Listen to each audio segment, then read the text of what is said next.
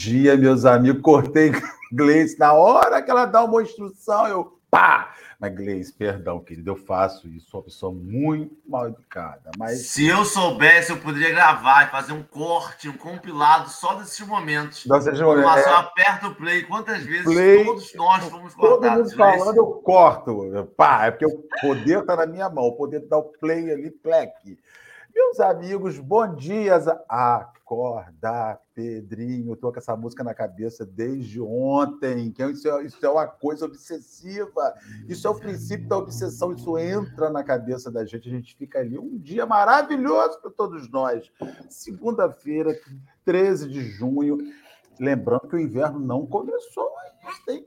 Vai começar dia 20 e 22, 21, 22, 22. Então preparem-se. Leime Brutskin está lá em Porto Alegre, capital do Rio Grande do Sul, 10 graus, módicos 10 graus, não é nada de demais que a gente suporte, né?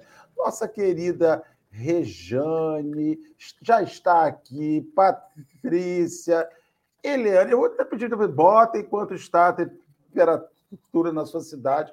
Aí vai lá para o Nordeste, bota na cara da gente 34 graus. Em junho, Sônia Vale, querida amiga, vamos estar juntos mais tarde, Sônia Vale. Dilma Almeida, Márcia Varejão, direto do Arraial do Cabo, que também não deve estar brincadeira, aquele lugar dentro da Padedel. Marlene Madeira, Geni Maria Mira Portela, essa aqui é nova no programa. Bom dia, Geisa Reis, seja bem-vindo pela primeira vez. Jorge Almeida, Consuelo Gomes, que eu nunca sei quando está em Macaé, quando está em Conceição de Macabu. Hoje eu acho que deve estar em Macaé. Mima Silva, Zete, Sônia e outros tantos companheiros que eu vou colocando aqui o nome porque senão nós não começamos o nosso programa. Henrique, você já esquentou a canjica, meu filho? Bom dia, já esquentei a canjica, já descongelei a costelinha, que eu vou uh. comer costelinha com canjiquinha mais tarde. É, ah, que eu vou, vou para Rio das Ostras. Agora você Entendeu? me convenceu, agora você me convenceu é. para Rio das Ostras. Convenci, né? É agora você pegou, foi, foi nível baixo. É. Nível Bom dia. A gente. Eu fiquei assustado agora quando você falou que não começou o inverno ainda. Não. Talvez eu tenha que adquirir luvas ou uma torneira elétrica, porque lavar louça está ficando cada vez mais difícil. Se eu admitir, talvez os descartáveis entrem nessa casa. Bom dia, uma boa segunda-feira. Gleice, um prazer estar convosco preâmbulo, uma apresentação leve. Tem gente nova, Gleice. Todo dia tem um novo aqui, então tem que apresentar. Não é que todo mundo já te conheça, Gleice é figurinha marcada. Tem que apresentar. Mas fala quem você é que o povo gosta. Oi, gente. Será que eu posso, antes de tudo, me candidatar ao almoço aí, Henrique? É, estamos aceitando. Bom dia, pessoal. Que delícia, assim. Conheço muitos que estão aí, mas de fato tem muita gente que eu não conheço. Eu sou Gleice, sou companheira dessa turminha que, que frequenta a Casa Espírita Suave Caminho, aqui de Rio das Ostras. Eu sei que tem um pessoal de mais longe, então Rio das Ostras, aqui na região dos lagos do estado do Rio de Janeiro. Sou tarefeira aí da doutrina espírita é, há uns trinta e tantos, né? Melhor parar por aí, senão aí fica meio. Começou na juventude, começou lá na, antes da mocidade. Pois é. Pré-mocidade, é. maternal. É, não, quem dera, bem que eu queria, mas enfim, pô, cheguei na mocidade. E, e é isso, estou aqui para fazer essa manhã gostosa aí, agradecida do fundo do meu coração a turma do Evangelho pelo convite, mas em primeiríssimo lugar, grata a Jesus por nos permitir né, estarmos reunidos em seu nome. Então, muito obrigada. Vamos que vamos. E lembrando aos companheiros, antes de fazermos a oração inicial, porque o telefone está tá caindo, que você pode pegar essa coisa aqui que você quase sempre usa para compartilhar coisas bobagens, né? Eu compartilho muita bobagem, mas compartilhe o café com, o Evangelho. Compartilhe pelo seu Facebook, vai apertando ali, joga nos grupos, grupo da família do Facebook, joga no grupo da família do YouTube, aquele lugar, aquele ninho de confusão chamado grupo de família do WhatsApp, aliás. Né? Um, tudo começa ali, você fala bom dia, aí um fala assim, bom dia, bom dia, aí o outro fala assim, até que enfim você deu um bom dia aqui, porque você nunca dá um bom dia. Nós estamos há 30 anos em família, você nunca me deu um bom dia. Começa, né? Aquela confusão maravilhosa ali. Vamos fazer a nossa oração inicial para depois seguirmos, pegarmos o barco e irmos para Maralto. Pedro, hoje, né? Maralto. O que, que virá neste Maralto da nossa vida? Vamos orar. Meus amigos, Henrique, como você. O que quer fazer a prece, Henrique? Quer, né? É, não, querer é, é um negócio muito complexo, né? Ah, então faz, Henrique. Faz, é uma ordem. Faço. Pronto. É abuso já, eu acho que é abuso. Não, Henrique, tão bonitinho, ontem, ontem, tão fofo. Vamos fazer uma prece fofa aí para a gente começar o programa da gente de hoje. Fechar nossos olhos, tentar levar nossos pensamentos, essa comunhão com Cristo, nesta segunda-feira fria que a gente possa aquecer nossos corações com conhecimento, com aprendizado, retirando um pouquinho dessa lição do nosso dia, que seja um estudo bom, que tenha um início de semana maravilhoso, que a gente possa pegar esse conhecimento aplicado no dia, na semana. Graças a Deus, assim seja. Graças a Deus. Henrique ainda faz oração com o fundo musical rural Rio das Ostras, né? Estamos na zona rural. E você viu que foi sincronizado, né? Na pausa. Isso. Não lado do carro. Na zona rural, lá na Costa Verde. Então você vê que a região dos lá, Costa Verde, eu não sei onde estamos. Então, gente, ó. É outra cor, é azul.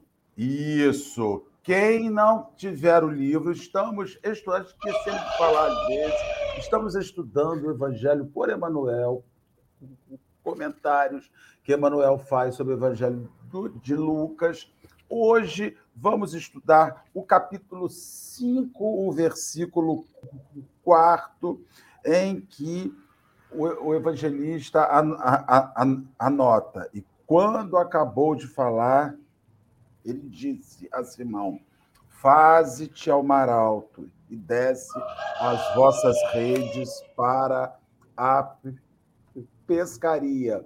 Vou botar aí a mensagem e pedir à nossa amiga que leia para nós começarmos. Deixa eu só tirar aqui, que eu botei aqui no rostinho de Gleice o negócio do, da mensagem.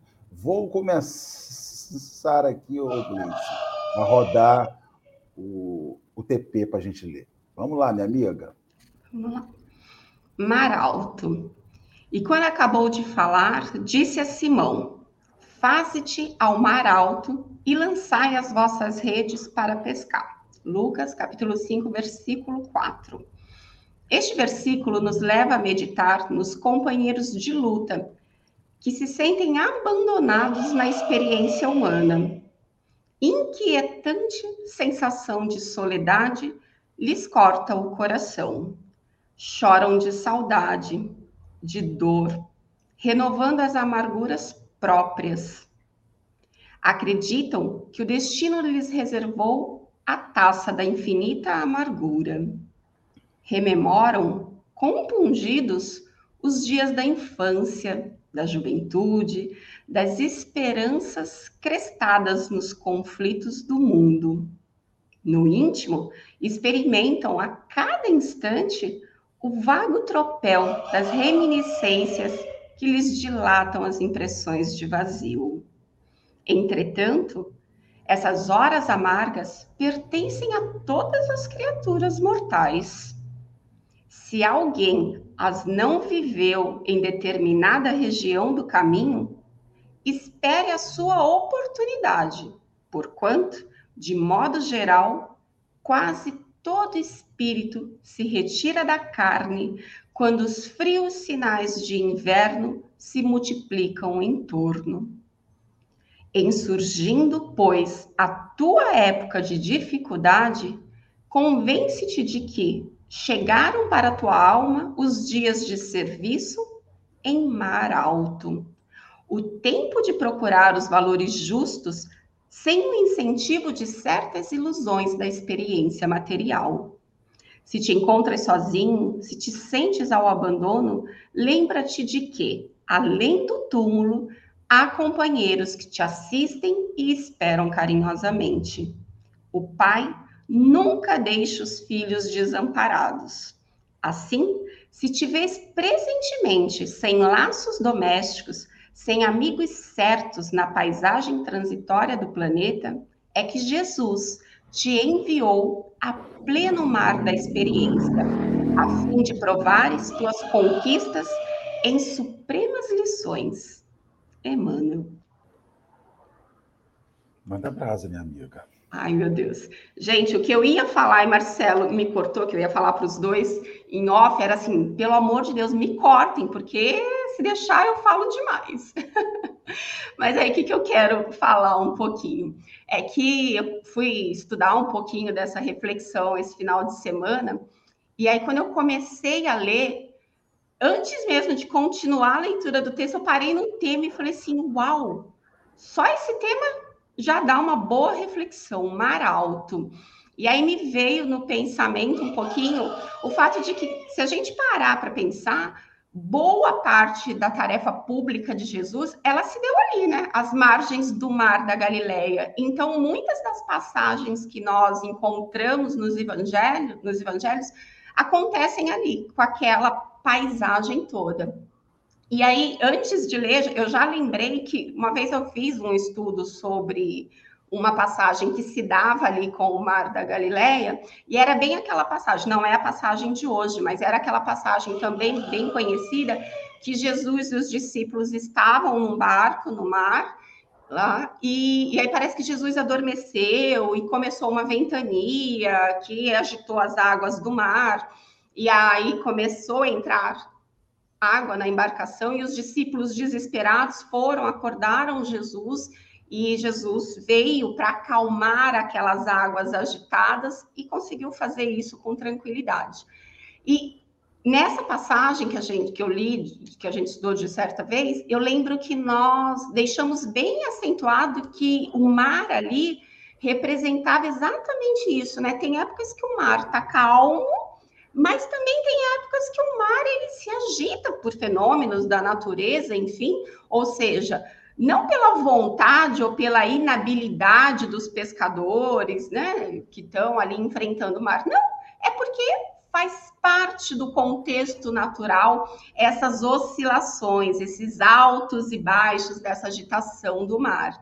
E aí, puxando um pouquinho, né, é, essa, essa característica do que acontece no mar vez ou outra, faz a gente comparar isso um pouquinho com o que acontece com a gente, né? na vida terrena. Então, é um, é um simbolismo de um mar agitado, de um mar revolto, de um mar que, quando está nessa agitação, é desafiador, é algo que nos amedronta, né? Porque imagina a gente tão pequenininho ali e aquele marzão gigante todo agitado. É claro que isso nos dá uma sensação de insegurança, de, de movimento, de mudança, de transformação ali da situação a qualquer tempo. Isso é muito parecido com a vida material, né? A gente vem aqui para o desafio da reencarnação e, e, a nossa vida ela acaba sendo marcada por períodos de calmaria, mas também por períodos de tempestade, porque parece que uma hora está ali tudo estável, está tudo dentro do nosso controle, e outra hora está tudo de cabeça para baixo. Quem nunca teve esse período de, de, de tudo de cabeça para baixo? Se não teve, fica calmo. Se prepara, que pelo menos você está tendo tempo de se preparar, porque vai chegar esse momento que tudo vai parecer, sabe, sem solução, sem, sem sem, sem luz no fim do túnel. E aí, um outro simbolismo ainda dessa passagem, mas que eu acho que também tem a ver com o que a gente vai falar do texto, é que nessa passagem, os, é, os discípulos, eles correm para Jesus, né? Como se fosse assim a representação de um movimento que todos nós precisamos realizar. Essa busca para Jesus, para nós nos aprofundarmos na nossa fé. E aí, quando a gente pega essa passagem que a gente está lendo, é, o contexto é: os discípulos estão voltando do mar, eles voltam desanimados, porque a pesca tinha sido muito improdutiva, e eles acabam falando com Jesus, e Jesus pede para que eles se joguem ao mar alto e lá joguem as suas redes.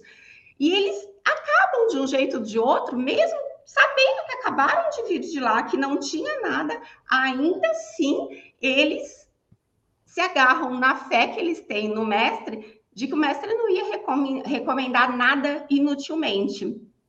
E nós, e nós também, né? Se nós pararmos para pensar que diante das nossas tempestades e que fazem parte do nosso aprendizado, nós precisamos também buscar o mestre, né? Para serenar pelo menos a tempestade aqui de dentro, nós vamos perceber que quando Emmanuel nos traz essa reflexão, ele também, de alguma forma, quer despertar em nós uma confiança. Agora, só mais um pouquinho, gente. Já vou deixar vocês dividirem a reflexão comigo, porque eu ainda estou ali no tema, né? Mar alto. Essa é a história do mar. Mas quando Emmanuel fala do alto, né? Mar alto, o que, que também vem a reflexão? Ele não está falando de nada na superfície, né? Ele está falando que é daquilo que é mais profundo. E aí, o que, que acontece no mar alto? Quando tem tempestade no mar alto, as tempestades lá elas são mais intensas, elas são mais perigosas. Mas também é no mar alto que quando os pescadores têm a coragem de ir para lá, é lá também que eles fazem é, né, a melhor pesca, onde eles tiram o melhor proveito. E aí, se a gente for comparar também com a vida material, o que, que acontece? É, o texto não está falando de momentos que a gente fica ali na superficialidade da vida. Não. Nós também temos o nosso mar alto nas, na, nas provas a se passar. Então, nós também vamos enfrentar grandes tempestades quando nós nos jogarmos ao mar alto, mas lá também vão estar as melhores oportunidades de pesca, né, na nossa reencarnação. Então, a gente tem mesmo que buscar aprofundamento não só nos nossos conhecimentos, e nós aqui, estudiosos da doutrina espírita, temos que procurar nos aprofundar no que a doutrina tem para nos trazer, mas nós também temos que é, nos aprofundar na nossa fé em Jesus. Eu acho que o tempo todo a nossa busca precisa ser por este nos jogarmos profundamente nessa fé e nessa confiança que nós temos no mestre. Então, na doutrina, a gente estuda muito do nosso planejamento reencarnatório, né? Nós planejamos as provas que vão ser mais importantes. Nós participamos muitas vezes dessa escolha. Agora, o que acontece é que quando a gente chega aqui, a gente esquece desse planejamento, mas a vida vai trazer na hora certa, no momento que a gente precisa, né, o convite para a gente se jogar no mar alto. E o objetivo é sempre a gente se jogar no mar alto, porque lá, por mais que seja o, o, a parte mais perigosa do mar, também é a parte que vai dar melhor resultados. Então, a nossa pesca vai ser, vai ser farta e nós vamos ter bons resultados sempre que a gente se encorajar a chegar lá. Mas é isso, gente. Pode falar um pouquinho, porque eu fiquei só no tema ainda. Na... Olha, essa, essa abordagem de Lucas, o, versículo, o, o capítulo 5 fala sobre Jesus juntando o grupo. Né?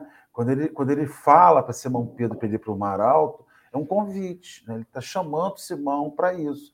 Simão joga as redes e não apanha nada, e depois ele vai convidar Simão Pedro a jogar redes dele para buscar almas, né? ser pescador de almas, que é uma das simbologias belíssimas das metáforas de indígenas do Evangelho é quando Simão vai usar a palavra como rede. E me chama assim muito a, a, a atenção essa ausência de romantismo de, do Cristo. Ele nunca diz assim: vem que vai ser mole, vem que todos vão te abraçar. É, é, é, a, ele diz assim: a, o Cristo fala sobre algo que eu acho muito interessante, que é autoacolher-se. Simão, vai se acolher, acolha-se, porque vai chegar uma hora que você vai estar sozinho. E acho que muito assim, nós estamos numa sociedade muito sozinha, reclamando que ninguém ampara. As pessoas estão reclamando de solidão como se isso obrigatoriamente fosse algo ruim. E o Cristo e Emmanuel, nessa reflexão, ele diz que é possível que estar a sós seja muito útil. É possível que você ficar sozinho você consiga descobrir quem você é. Você só descobre quem é você quando não tem ninguém do seu lado. Você só descobre sua possibilidade, sua potencialidade. Você só descobre quando você sabe fazer uma comida quando alguém não faz a sua comida. Você só descobre como tirar ar do, da tubulação de sua casa quando não tem um pedreiro perto. Você descobre como é que você faz um, um jardim, como é que você planta uma grama, ainda que os amigos te dêem uma instrução, quando você vai ter que pegar e fazer. Diferente daquilo que se fala, ficar sozinho é definir a sua capacidade. Você só consegue fazer essa definição do que, que você tem condição e não tem condição de fato né? é quando você está a sós, é quando você está abandonado. E aí eu vou até fazer uma, um ajuste em certas situações, principalmente no que se refere à religião. Né? As pessoas elas agem com as outras pessoas, principalmente com os religiosos, com aqueles que estão evidentes numa página, num, numa, no centro espírita, uma live assim como essa, né? O sujeito vê a gente aqui de manhã, diariamente. Primeiro, eu acho que nós não temos problema, que nós não vamos para o mar alto. Vamos. E vamos de barquinho a remo, porque Pedro, pelo menos, era do mar. A gente é ali remando. Segundo lugar, é que você tem que estar disponível para as pessoas 24 horas do seu dia. Ou seja, tem horas que você não vai estar disponível, porque você está sozinho, está lá no mar, está com as suas lutas pessoais. Então você tem que aprender a cuidar um pouco de você, cuidar um pouco da vida. É, há pessoas que fazem de outras pessoas, sabe, uma âncora. Ou, eu acho, eu fico preocupadíssimo quando alguém fala assim, fulano, você é o meu porto seguro dá a impressão que o sujeito é um porto seguro quando não é, ele é uma embarcação fazendo água às vezes. Então você vai naufragar no seu porto seguro. Sabe? Então, essa mensagem me chama sobre a capacidade de você aprender a ficar só, sobre a capacidade de você aprender a resolver situações, e não por orgulho, mas é porque às vezes não tem realmente quem possa te atender naquele momento. E está tudo bem, faz parte. É a luta da vida. É a luta que você vive, mas que o outro também vive. E que você quer sempre que o outro faça uma interrupção da luta que ele está vivendo para vir cuidar da sua. E não dá, nem sempre dá. Tem umas frases. O amigo verdadeiro é aquele que esqueceu o seu problema e veio cuidar do meu. Ah, gente, pelo amor de Deus, tem hora que não dá para você esquecer do seu problema e cuidar do outro. Você tem que cuidar do seu problema, amigo. Dá um jeitinho que eu estou aqui com batata pegando fogo na minha mão. Senão, eu não consigo. E está tudo bem. Então, eu acho que esse momento que, que, que o Cristo fala para Pedro, ó, oh, Pedro, vai para o mar e aprende que nem sempre eu vou estar por perto. E aprende que muita coisa você vai ter que fazer sozinho. E aprende que você vai ter que descobrir a sua, sua, sua possibilidade. E mais ainda, aprende que pessoas não são bengalas. Pessoas não são. Quantos casamentos acabam quando você era bengala do outro? Quantas relações acabam quando você vai descobrir que você só dava apoio? Eu preciso de você como apoio. Aí você não tem compartilhamento de relação, você é a bengala do outro. Bengala dá certo, né, gente? Sei se eu estou transversando, viajando para além. Me corrija, Henrique. Você que é o, é o, é o lúcido deste grupo de, do Café com o Evangelho. Gleice o grupo lúcido, não está lúcido, então. Se eu sou lúcido, o grupo não está lúcido. Marcelo, é... o convite para ir ao Mar Alto e, e, e, jogar a rede me lembra muito aquele meme, aquela imagem que você vê na internet, de que tá quase chegando no, no momento e o cara desiste, e aí o outro do lado consegue aquele ourinho, ou a pessoa tá ali a um passo de conseguir, desiste, porque aí mostra a cena de, olha só, era só tentar mais cinco segundinhos. E me dá essa imagem quando, quando, quando Simão vai lá e fala assim, não tem peixe, Jesus, e como é que faz? Eu acho que a ideia de, de, de Simão é assim, então Aqui seu peixe é quanto? É uma tonelada, duas, três jangadinhas? Tá resolvido, mas o que você quer? E aí a lição é vai lá no Mar Alto e joga a rede. Vai até conseguir. Porque a gente, acho que o texto fala muito sobre desesperança, sobre esse momento que você se sente sozinho. E aí, Marcelo, entre esse pensamento que você falou, de da amizade, de que não larga para ir, é, tem algum momento da vida em que você não pede nem ajuda, você nem bota essa amizade à prova. E quando você bota à prova, você demora para chegar. Eu acho que é isso que, que, que quando Jesus fala, vai para o mar alto, que você vai ter ajuda. Mas vai demorar. Mas você vai conseguir. Essa falta de confiança que a gente tem na gente. Essa necessidade de que, Jesus, entra no bar comigo. É que você está aí, seu papai vai, dar, vai, ter, vai ter pena de você, vem comigo. E aí vai ter um peixinho a mais. Mas essa confiança que Jesus passa de você vai ser capaz de resolver esse problema, de você vai ser capaz de voltar com o peixe necessário, e, e esse mar alto é um lugar de incertezas muito grande. Porque a gente está falando mar alto, a gente, eu consigo ver na minha mente um transatlântico com as, com as ondas batendo. Mas estamos lembrando de 2022 anos atrás, não tinha no caso dos transatlânticos. No caso, o barco mesmo que ele ia era um negócio meio rústico mesmo. Era algo ali desafiador. Era algo que, mesmo que se não tivesse uma tempestade, era você olhar para o lado, olhar para o outro e já não ver mais a Terra. Porque a Terra não é plana. Mas, no caso, é você não ver mais a Terra. Não decepciona de... as pessoas, não, hein? É, eu passei rápido, informação rápida, só, só não passando, só passando. Por distância, por não ter um binóculo na mão. Então, é aquele momento que você se sente sozinho mesmo, de fisicamente. E nesse momento você tem que levar seus pensamentos. Nesse momento você precisa ter confiança na sua habilidade. Se não para pescar, para sobreviver desse momento. Nesse momento não tem nada, nem ninguém que vá em quem você possa confiar. Você confiar naquelas madeiras que estão ali embaixo de você, num remo.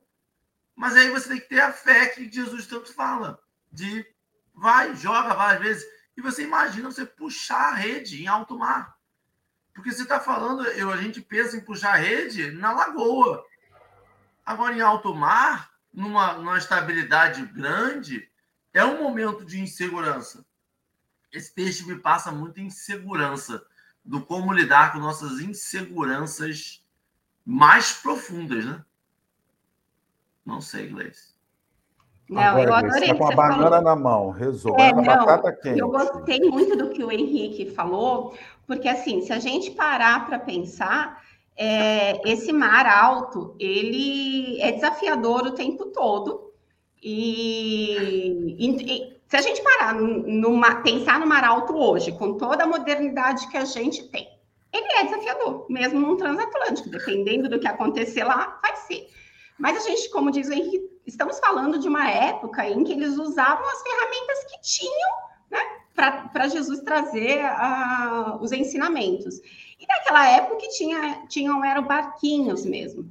Mas a gente tem que lembrar, e, e isso para mim é uma coisa que, que grita comigo o tempo todo, para que eu não esqueça, é, nós estamos falando de Jesus. Jesus é o nosso governador planetário. Ele co-criou este orbe. Então, ele conhece cada detalhe deste orbe. Então, ele não daria para a gente lição nenhuma que ele não tivesse certeza que nós não fôssemos capazes de passar. Então, eu penso que cada vez que a gente duvidar de nós, da nossa capacidade de enfrentar, seja qualquer prova, e eu não vou mensurar o que dói mais para mim, ou o que dói mais para o Henrique, ou para o Marcelo, ou para a Gilda, não vou, porque cada um sabe onde a pedrinha dói no seu sapato. Mas cada vez que a gente pensar numa dificuldade, que a gente pense que Jesus não nos prometeu felicidade para este mundo, e que se ele nos deu lá o aval, o carimbo dele, dizendo que estava autorizada a nossa reencarnação, é porque ele confia em nós. Então, o que está faltando somos nós aproveitarmos cada dia como a colheita de uma forcinha que nós temos para enfrentar os problemas. E aí o texto, vou até pegar o texto aqui de novo só para dar uma olhada, mas o texto fala para gente muito dessa, dessa solidão, né? Que quem se lança ao mar se sente sozinho. Claro, as nossas provas, na grande maioria, são individuais. Então, mesmo que eu vá para Mar Alto com mais dois, três, quatro pescadores, é uma prova individual. Então, essa sensação de estar sozinho é, um, é uma sensação de fato que faz parte da prova. Por quê? Porque na hora de eu enfrentar, eu não tenho, como diz o Henrique, que pedir para Jesus vir e me dar todos os peixes assim num instalar de dedos, né? Eu não tenho que terceirizar a solução do meu problema, que terceirizar o pagamento da minha dívida, é um compromisso meu, individual, individual sozinha. É claro que estamos sob a lei de sociedade que nos diz que nós não vamos evoluir sozinhos, que nós precisamos do contato, mas o que o Marcelo falou, né, que é só quando a gente está sozinho para aprender a fazer um feijão, meu Deus, que complicado que é mexer naquela bendita panela de pressão. Eu também acho, gente, eu sei mexer em panela de pressão tem muitos anos, e cada vez que eu vou usar, passa pela minha cabeça. Ai, meu Deus, já pensou essa panela explodir hoje? Mas, Gleice, é porque a gente tem, tende a, a, a simplificar o pensamento e acha que a gente fala do todo. A gente precisa do coletivo até mesmo para gerar os problemas. Mas as soluções, muitas das vezes, elas são interiores. Elas são de como eu vou passar por aquilo. Elas uhum. são de que de, de um processo mental meu, de como que eu vou fazer para não me afetar por aquilo ali, como que eu vou ganhar força para mandar mensagem para o Marcelo. Isso é um processo interior. Eu não tenho como ter uma Gleice nova assim. Agora você manda mensagem para Marcelo. Agora você manda mensagem para Dólar. Agora não tem como. É um processo interior. Mas essas, essa, as evoluções que a gente fala na coletividade é para gerar essas, essas dificuldades, é para gerar esse processo coletivo de que como que eu vou lidar com Marcelo? Como eu vou lidar comigo? Ou eu me aceito de pijama, eu me aceito de terno, eu me aceito de barba, eu me aceito sem barba.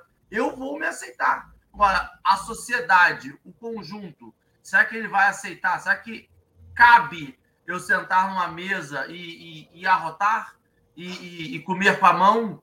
Mas eu posso pegar agora aqui, levantar aqui, pegar um pedacinho de bolo e comer na mão. Eu posso. Mas será que eu posso fazer isso no, na coletividade? Porque muitas vezes a gente aceita o nosso, nosso processo de que está errado. E o nosso processo a gente sabe, fazer, pô, isso na frente dos outros não é legal. Mas sozinho a gente faz. Então, esse ajuste não é tudo sozinho, não é tudo na coletividade. É esse. São provas diferentes, né?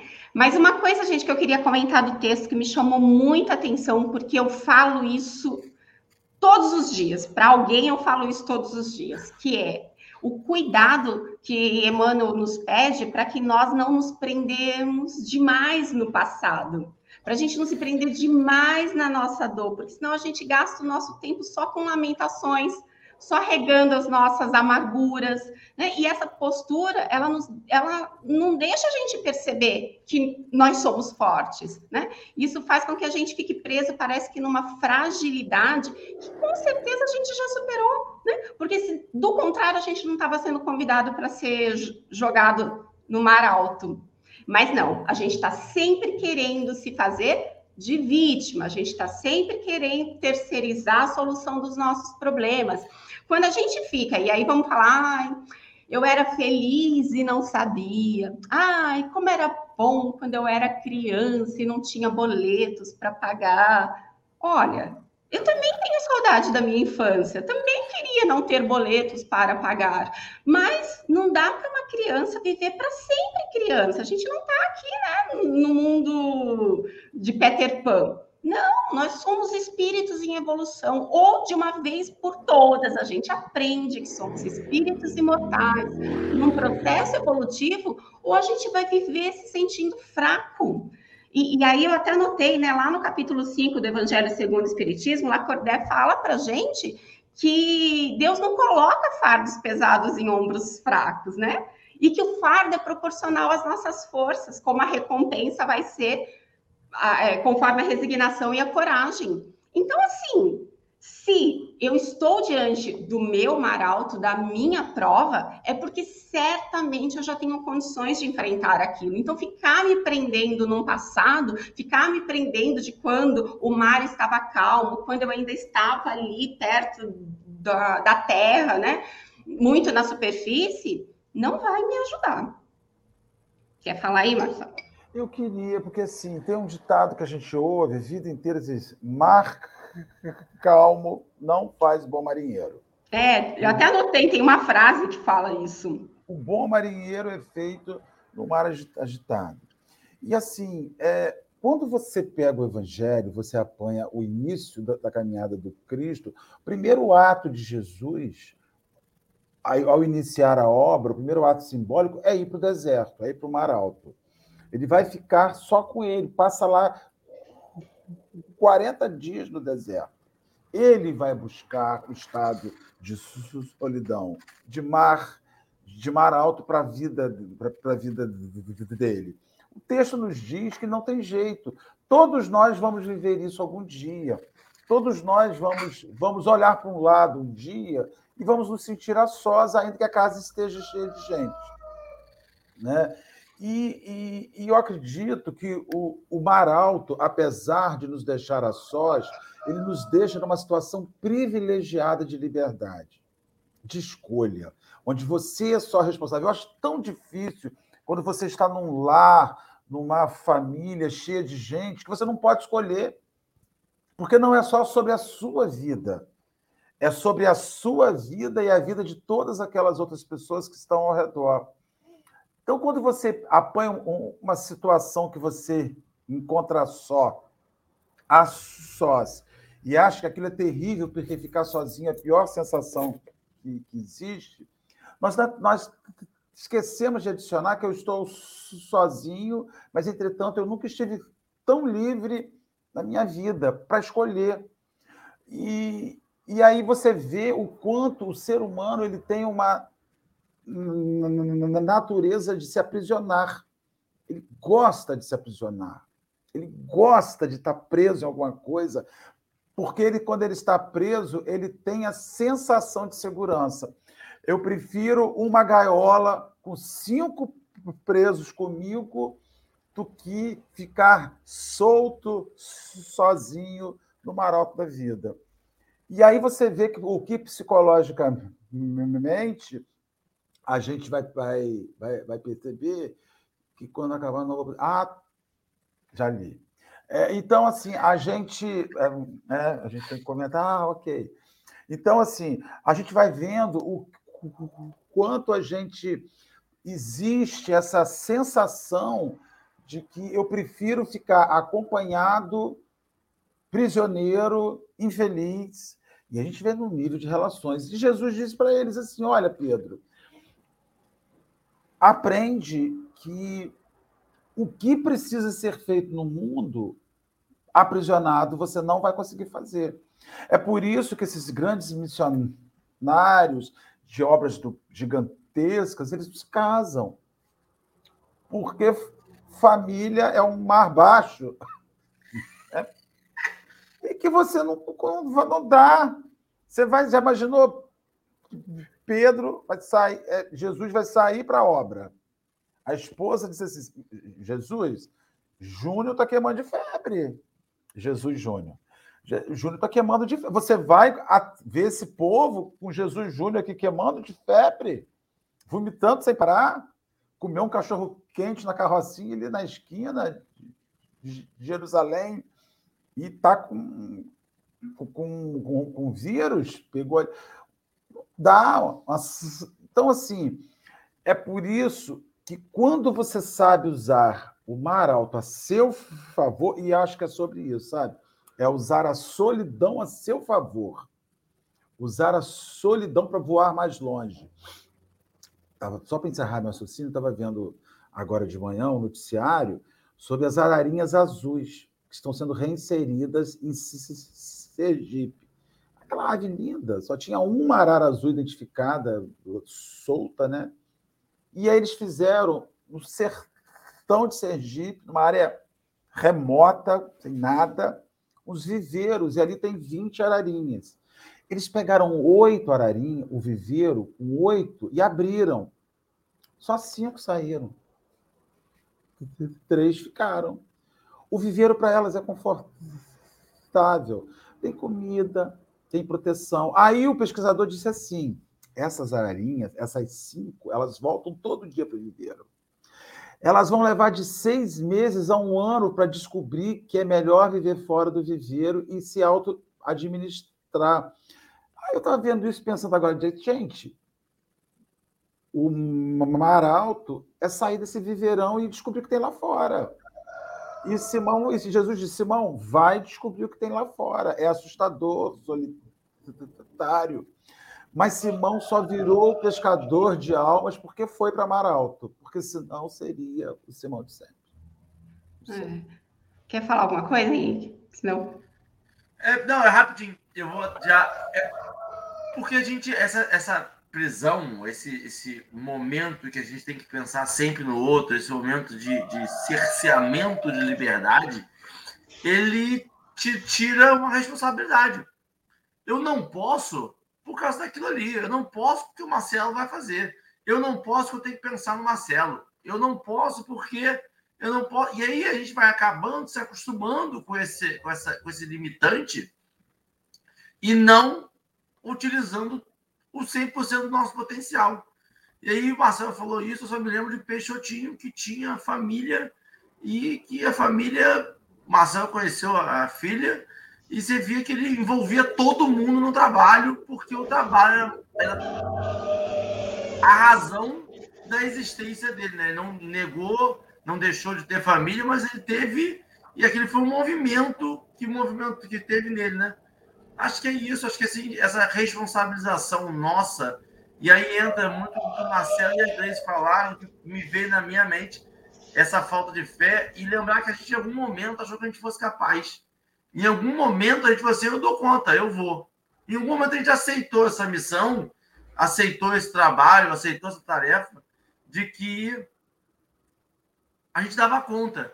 E lembrar que muitas das vezes, na nossa cabeça, a tarefa, o, o passado se torna melhor do que realmente foi, e o futuro se torna mais de incertezas do que realmente é. Porque uma coisa que eu, eu ouvi e me deu logo o ogerismo, não, não pode ser, que é isso, que a nossa imaginação permeia tudo. Minha lembrança do passado tem muita parte da minha imaginação. Eu preencho de unicórnios todas aquelas memórias que já eram boas, mas eu boto que eu sabia voar, eu boto que o, o pão estava sempre quentinho, eu boto que eu esqueço os pormenores e boto ele sempre maior. E no futuro eu sempre boto um trovão no mar alto. Eu falo mar alto aqui, me vem tempestade, me vem tufão, me vem água entrando, eu com uma canequinha tirando. Por que, que não tem a pesca farta? Hã? Por que, que não tem a pesca farta? É, não, entendeu? é porque o futuro é de incerteza, de incerteza da insegurança. Exatamente. E aí a gente tem que lembrar, gente, da questão do medo, né? Porque a gente fica se prendendo no passado, porque no fundo, no fundo, a gente está com medo do futuro. E não tem problema, porque a gente precisa vivenciar o nosso medo. Se a gente for parar para definir o medo, o medo é um mecanismo natural de defesa. Deus nos deu o medo de presente. Por quê? Porque sem ele a gente ia sair colocando a nossa vida em risco. Mas uma outra coisa é a gente ficar alimentando esse medo ao ponto dele nos paralisar, dele nos congelar. Uma frase que eu uso muito nas minhas redes sociais. Seja corajoso. Por quê? Porque ter coragem não significa ausência de medo. A gente não vai, em hipótese alguma, conseguir se livrar do nosso medo. Mas ter coragem é decidir fazer apesar do medo. E é isso que a gente precisa. Essa tendência da gente ficar melancólico, visitando o passado, é, florindo o passado com unicórnios, isso precisa ser trabalhado, porque isso acaba fazendo com que a gente fique estacionado. E a gente sabe, estudando a doutrina, nós não fomos criados para isso. Né? Nós fomos criados para ser jogados. Até o ter, a, a, frase que eu falei, Marcelo, que eu anotei, é aquela do navio, né? William Shade, não sei se é mesmo dele, mas diz: o navio está seguro no porto. Mas não é para isso que os navios foram feitos. Nós fomos criados para a perfeição. E detalhe, Deus não quis que a gente é, ganhasse essa perfeição, senão ele teria nos dado. Ele quer que a gente conquiste. Então, nós precisamos nos jogar neste mar alto da vida. O Henrique falou assim: ah, nós aceitamos as nossas provas. Henrique, eu vou até fazer uma pequena correção, se você me permite. Nós não aceitamos, nós imploramos, nós pedimos, nós prometemos que nós íamos passar por elas íamos sair vitoriosos. E foi por isso que Jesus, nos conhecendo, sabendo que nós éramos capazes, ele nos deu o seu carinho aprovado. Vai lá, faz. Aí chega aqui, a gente esquece que foi um pedido nosso, que foi um compromisso assumido e a gente amarela e a gente se deixa congelar pelo medo. Então, eu penso, e até eu vi que alguém falou aí que esteve na palestra ontem, é, foi exatamente falando sobre isso. Eu penso que não dá mais tempo da gente falar que eu ainda estou estudando, eu ainda estou aprendendo. Não, vamos continuar estudando, porque estudando a gente vai ter que estudar né, para o resto da vida, da existência espiritual. Mas vamos nos cobrar a prática porque senão a gente vai cair naquele papo de espírita assim, ah, quer saber? Dou conta não, na próxima encarnação eu faço isso. Oi? Espera um pouquinho, a gente pode alegar tudo, menos ignorância. Né? A gente já tem muito conhecimento. Aí alguém pode falar, ah, mas você está falando isso você estuda a doutrina há mais de 30 anos? Não, eu estou falando isso porque nós somos cristãos em contato com o evangelho há dois mil anos há várias reencarnações, nós estamos tendo contato com o Evangelho, né? que nos mostra o caminho a ser seguido. Se nós formos fazer aqui uma competição no modo de brincar, né? Henrique, me fala aí, sei lá, cinco passagens do Evangelho que você conhece. Marcelo, me fala mais cinco. Pessoal, ajuda aí, me cita cinco. Todo mundo tem citações do Evangelho para fazer. Agora, se a pergunta for assim, Marcelo, me fala cinco citações do Evangelho que você já cumpre. Henrique, mais cinco que você, ó, já tira de letra. Nenhum de nós é capaz de dizer que tem cinco recomendações de Jesus que a gente tem segurança que não vai cometer. Só para fazer um comentário rapidinho. Esse final de semana eu estava com meu namorado e aí ele falou uma coisa que eu não gostei, e a pessoa que se acredita, seguindo fielmente os exemplos do Cristo, deu um piti com ele. Graças a Deus, ele bem mais evoluído do que eu, parou, olhou para mim e não revidou. E aí foi o silêncio dele que fez a ficha cair. Eu chorei por meia hora pedindo perdão para Jesus, porque eu achava que eu já tinha superado essa questão de dar piti e não superei. Então, assim, a gente acha que está preparado, a gente acha que aprendeu, mas na hora da prova, a gente ainda falha. Então, não dá mais para a gente ficar naquela de tá tudo bem, você é imperfeita. Sim, sou, mas se eu não começar a me esforçar, aquele esforço que os espíritos nos falam, né, que a gente faz tão pouco, eu não vou melhorar nunca. É isso. Meninos, estamos chegando já na nossa reta final. Nossa convidada tem compromisso 8 horas da manhã, tem que fechar esse programa na nossa hora. Minhas considerações finais, vou, vou começá-lo, depois passarei para Henrique, que passará para Gleice considerar e fazer a prece. É, não fuja do seu mar alto, não blasfeme contra a sua solidão. E deixo para vocês o último parágrafo lindíssimo que tem nesse texto. O pai nunca deixa seus filhos desamparados Assim se te vês presentemente sem laços domésticos, sem amigos certos na paisagem transitória do planeta, é que Jesus te enviou a pleno mar de experiências, a fim de provares tuas conquistas em supremas lições. Fico pensando que o filho pródigo foi para o mar alto. Movido pela rebeldia, ele foi para o mar alto. Ele foi lá viver a vida dele. Quebrou a cara, ficou sozinho e aprendeu a lição e voltou. Né? Então, ir para o mar alto não significa viver o mar alto.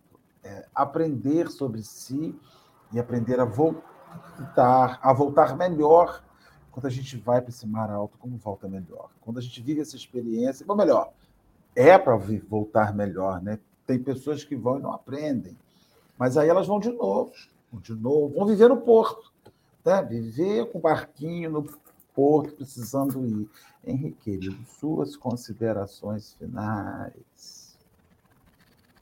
Marcelo, eu não tenho nem considerações finais, não. Acho que você falou perfeitamente. Eu só queria completar. Ai, porque aí que esse... brilha. Aí que é, é a não,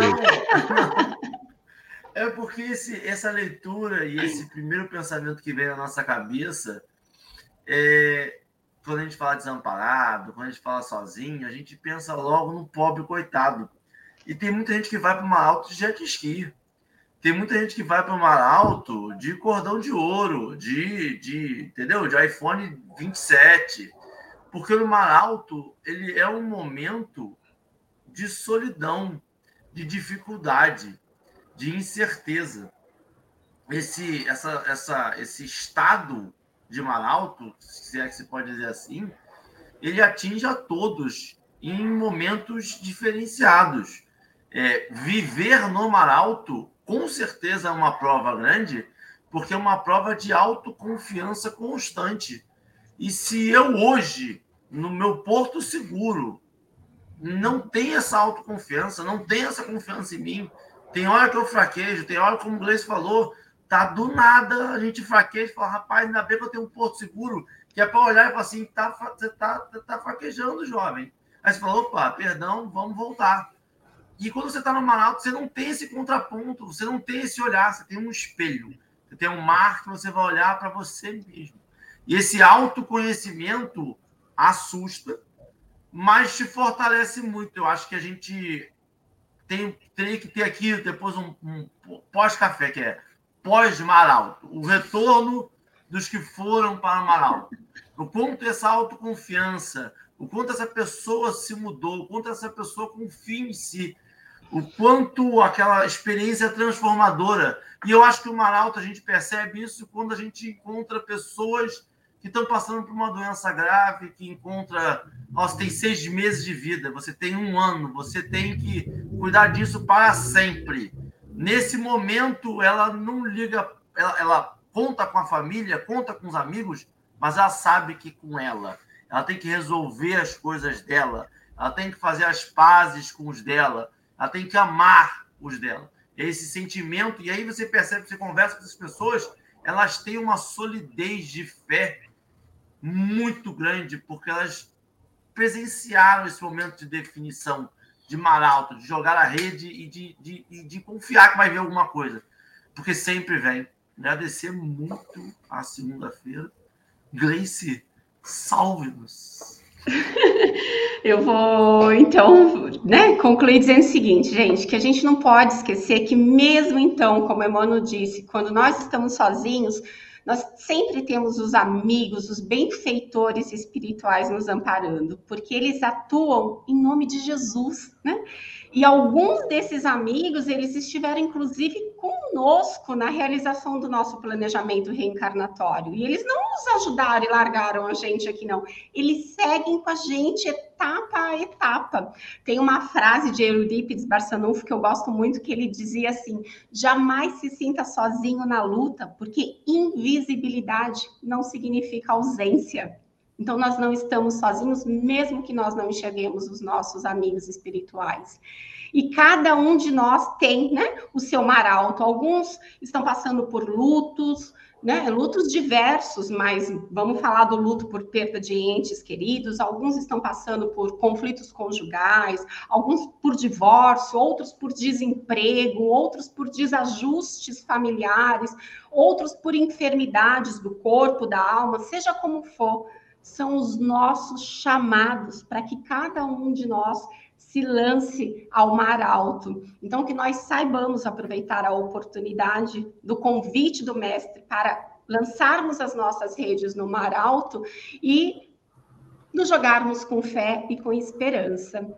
E eu quero agradecer, né? Foi muito bom. Fazia um tempão que eu estava querendo vir, mas não conseguia encaixar dentro do que me era possível e surgiu a oportunidade dessa segunda-feira que fez com que eu pudesse estar aqui. Então, Marcelo, Henrique, muito bom. Marcelo, nem me dei conta, fazia mais de um ano que a gente não se falava. Nossa, Foi muito senhora. bom atualizar as novidades. Beijo grande. Não deu para atualizar 100% não, não porque você está com mais novidade do que eu. E bota novidade nisso, mas já está aí. Que graças a Deus. Este mar alto tá bacana pra caramba. É isso. Eu acho que eu também não tinha feito café com o Henrique. Foi um prazer, Henrique. Gratidão. Beijo grande para vocês. Tony, te amo também, meu amigo. E vamos lá nos unir para esse momento tão gostoso que é a prece de agradecimento. Vamos elevar os nossos pensamentos, sintonizar os nossos corações e agradecer a Jesus por não desistir de nós, por confiar em nós quando nos deu a oportunidade desta atual reencarnação, por acreditar que somos capazes de encarar o mar alto, de jogar as nossas redes e de fazer de lá a melhor colheita. Mas ainda assim, mestre, temos os nossos momentos de medo. Por isso te pedimos, apesar da nossa capacidade, da nossa força interior, te pedimos que segure nas nossas mãos no momento da prova e nos lembre de que somos capazes. Nos lembre também, mestre, de continuarmos a estudar o teu evangelho, mas, sobretudo, nos lembre de nos esforçarmos para colocar em prática tudo o que estamos tendo a oportunidade de aprender.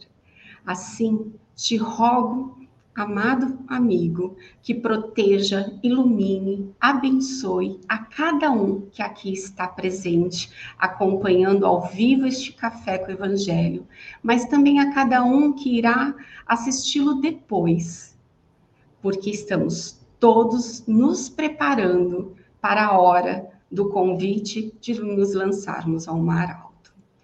Que assim seja, mestre, graças a ti Graças a Deus, nosso Pai Celestial.